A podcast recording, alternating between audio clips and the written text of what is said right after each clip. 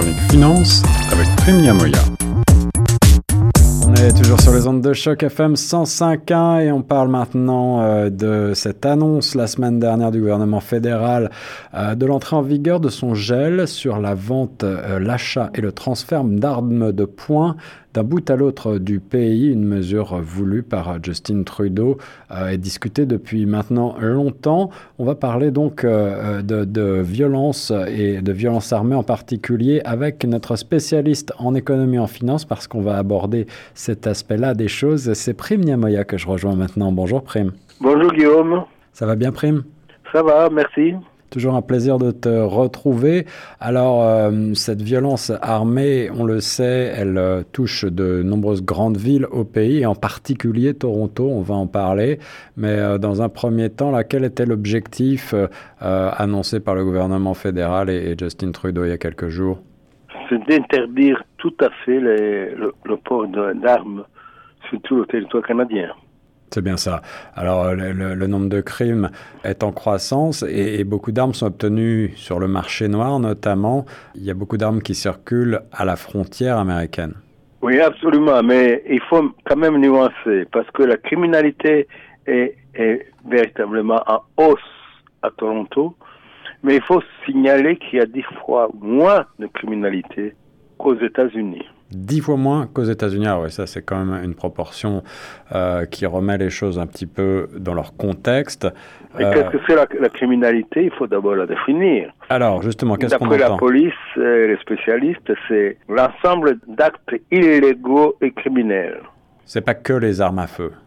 Il y a pas que non non non il y a, il y a tout ce qui est illégal hein, d'entrer dans un appartement sans autorisation jusqu'au crime euh, de sang. Ouais, les trafics, euh, les vols, euh, mm. tout, ce, genre de choses. vols de voitures également qui sont, qui sont en hausse ces, derniers, ces dernières années dans la ville reine.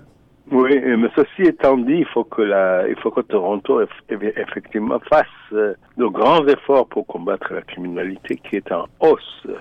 Alors en effet, entre 2012 et 2022, j'ai quelques chiffres, 369 morts par balle à Toronto, d'après les données analysées par la police de Toronto. Parmi ces victimes, 303 étaient des jeunes âgés de 12 à 29 ans, euh, d'après une analyse de notre confrère euh, du Star. C'est quand même des chiffres euh, qui sont éloquents. on a l'impression que la, la, ville de Toronto ne dépense pas véritablement plus pour la sécurité communautaire, paradoxalement. Pourquoi? Est-ce que c'est une question d'augmentation des crédits pour combattre la criminalité?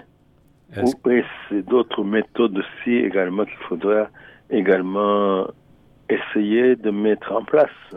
Parce que la Zero Gun, Gun Violence Movement qui est en vogue actuellement essaye de neutraliser les, tout ce qui est port d'armes. Mais il y a comme tu le sais, deux des provinces ne sont pas toutes d'accord. Il y a la Saskatchewan et l'Alberta qui, qui, sont contre la, tout ce qui est contrôle des armes à feu. Alors justement, il y, a, il y a ce problème-là peut-être de différentes juridictions fédérales, provinciales et, les villes euh, qui euh, ralentit peut-être la prise de décision aussi. Oui, oui, absolument. Mais il faut qu'il y ait une concertation entre tous les différents partenaires afin de trouver une solution commune au problème de la criminalité au Canada.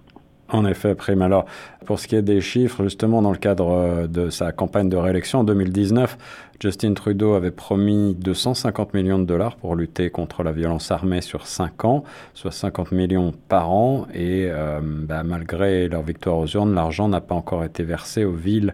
Euh, c'est seulement 12,3 millions de dollars qui sont promis à, Toronto jusqu'à présent. là, c'est encore des chiffres que je glane chez notre confrère du Star. Est-ce qu'il y a un manque de volonté politique d'après toi ou est-ce que, euh, en tout cas, les actes ne suivent pas les paroles? Je crois que le problème est beaucoup plus complexe euh, parce que il faut pas oublier que nous sommes euh, le Canada est un voisin du, des États-Unis, donc les armes circulent plus facilement entre les deux pays et, aux États-Unis l'achat d'armes à feu n'est pas un problème comme au Canada. Alors, est-ce que toi, de ton côté, tu as des chiffres sur le, coût justement de, ces armes à feu et de la criminalité? Le coût est énorme sur le plan humain. comme tu peux l'imaginer. Tu as signalé tout à l'heure 369 euh, morts en, 2022. Donc, voyez-vous, ce sont des vies qui sont perdues. Certaines ont, ont laissé des familles. Il y a tous ces coûts qui ne sont pas recensés, mais qui sont réels.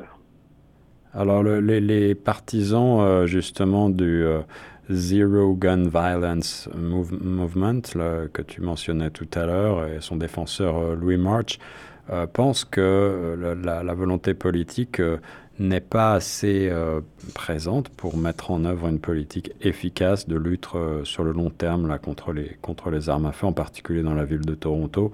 Qu'est-ce que disent les experts là-dessus? Elle prône ce qu'ils appellent la community safety une sorte de, de combattre la, la, criminalité par la, à travers les communautés. Alors, tu m'as demandé des chiffres. Oui.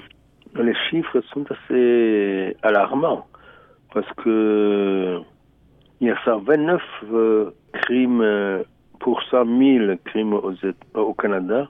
Donc il y a, il y a effectivement un problème extrêmement grave que les spécialistes n'arrivent pas à, à, résoudre.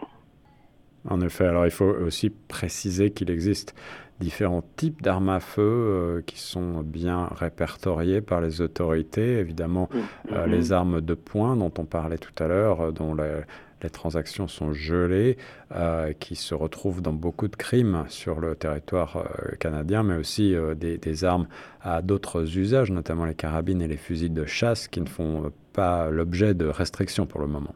Mais c'est ça, c'est ça en fait le, point d'échauffement entre le, Canada, le gouvernement fédéral et les provinces du, de l'Alberta et Saskatchewan. Saskatchewan. Donc, euh, il faudra aussi harmoniser aussi les points de vue de ce côté-là. En effet.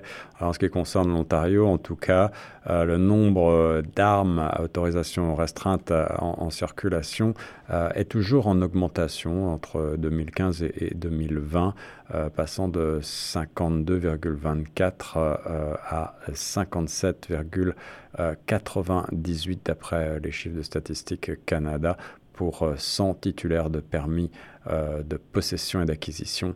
Euh, donc c'est des chiffres qui euh, prouvent qu'en tout cas le nombre d'armes en circulation continue d'augmenter dans la province. Absolument, et c'est ça qui est beaucoup plus inquiétant pour l'avenir, parce que ça va continuer à augmenter malheureusement. Pour terminer, on a mentionné la, le problème de la porosité de la frontière américaine euh, en matière de circulation des armes. Est-ce que là aussi, il faudrait qu'il y ait un accord de trouver entre les deux pays pour euh, limiter ce passage? Je crois que les deux pays travaillent beaucoup à ce moment-ci. Mais le problème est beaucoup plus, plus complexe dans la mesure où aux États-Unis, les choses sont beaucoup plus relaxes, alors qu'au Canada, c'est plus régulé. En effet, merci. Prime en 2020, 63% des crimes violents commis à l'aide d'une arme à feu dans les régions urbaines mettaient en cause une arme de poing. C'est donc la raison pour laquelle probablement Ottawa a décidé en particulier euh, de euh, geler donc les transactions euh, de vente et d'achat d'armes de poing il y a quelques jours de cela. on continue sur les ondes de choc FM.